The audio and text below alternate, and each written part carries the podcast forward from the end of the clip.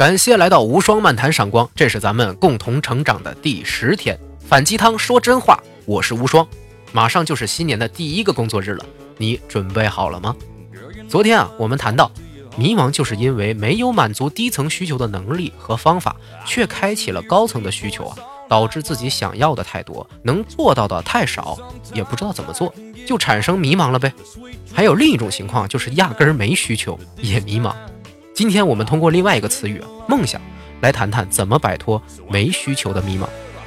我遇见过很多人都和我说过同样的话：“我没有梦想，所以很迷茫。”这句话细思极恐啊！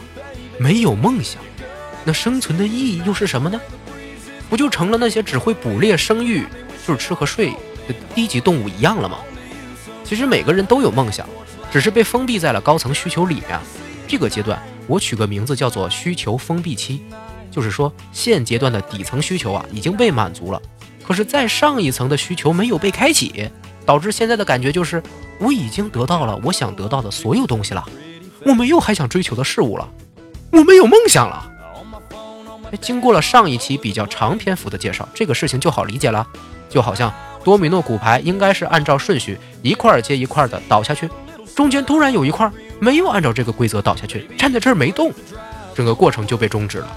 这种情况下，怎么样找到重新推倒那块多米诺骨牌的方法才是当务之急啊！而所有应对方法都是建立在同一个基础上，这个基础啊叫做认知局限。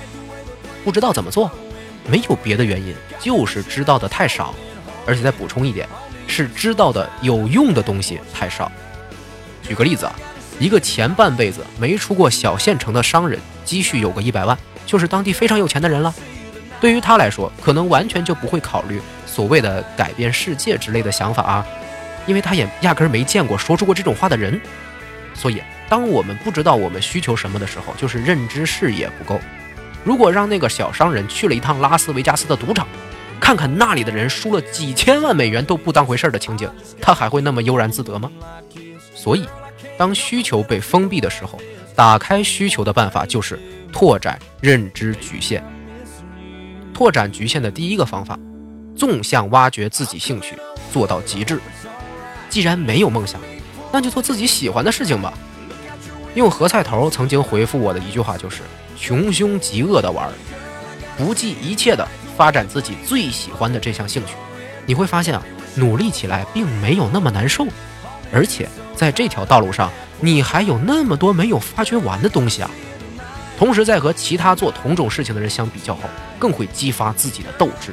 这时候，你的兴趣就转化为了梦想，你的高层需求就会被开启。你要开始啊，在你喜欢的事情上变得更让自己满意，同时满足自我实现需求，迷茫自然就消失了。但是我还碰见过，有人说自己也不知道自己喜欢什么。那么，如果你找不到兴趣，怎么办？第二个方法，横向探索认知边界，以量取胜。通过看、听来吸取新的信息，快速啊扩张自己的视野。这个被我叫做信息流。通过大量信息的涌入啊，引起思维的质变。又要拿大学生举例子了啊！我认识一个大学生，原来只知道打游戏，也不学习，可是又不想当职业游戏选手，纯粹只是消磨时间。逼迫自己遗忘迷茫啊和恐惧啊这样的感觉，那他是不可能接收到任何有用的信息的。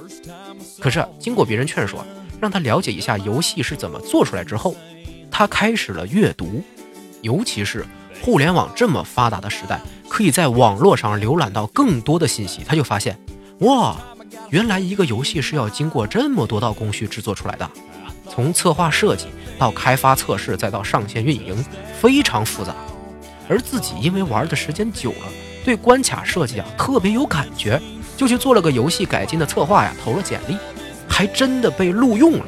现在特别积极工作，就是因为有了创作出更好玩的游戏的梦想，也是啊高层需求被打开的结果。所以总结下来，当一个人的认知局限被打开了后，就会深度挖掘原来的兴趣，或者产生新的兴趣，进而有了梦想。其实梦想就是比我们现阶段实现需求能力高出两层以上的需求。说到现在啊，就是把没有目标、没有梦想的迷茫的问题啊，找出了两点的解决办法。纵向挖掘极致，横向探索边界。可是还有那么多有梦想、有目标的人，因为自己的兴趣啊和自己的梦想毫无干系，找不到实现梦想的办法而一筹莫展呢。这些人该如何摆脱迷茫呢？这就是咱们下期该谈的啦。请记住，优秀是一种习惯。你失去过梦想吗？订阅关注，并把这一期分享出去，在评论区互相交流，变得更加优秀。咱们明天再见。